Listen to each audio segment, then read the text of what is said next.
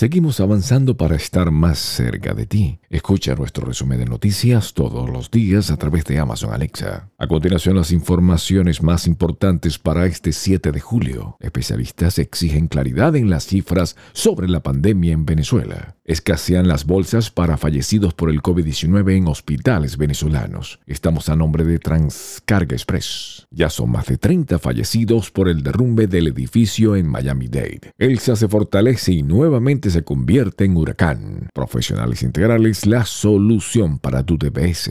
Todos, todas, todes, Maduro hizo uso del lenguaje inclusivo. España analizó con ACNUR situación de refugiados venezolanos. Continental Services and Carrier. Estados Unidos volvió a acusar al régimen chino de llevar a cabo un genocidio contra los uigures. Niño superdotado de 11 años terminó la carrera física en nueve meses con altísima nota. Impacta con publicidad animada con tan solo 8 dólares, creada por JLB Enterprises. Colombia no pudo ante Argentina en la semifinal de la Copa América. Italia eliminó a España en penales y aseguró pase a la final. Tealca Miami envíos a Venezuela desde todos los Estados Unidos, les narró Stipo Caranda.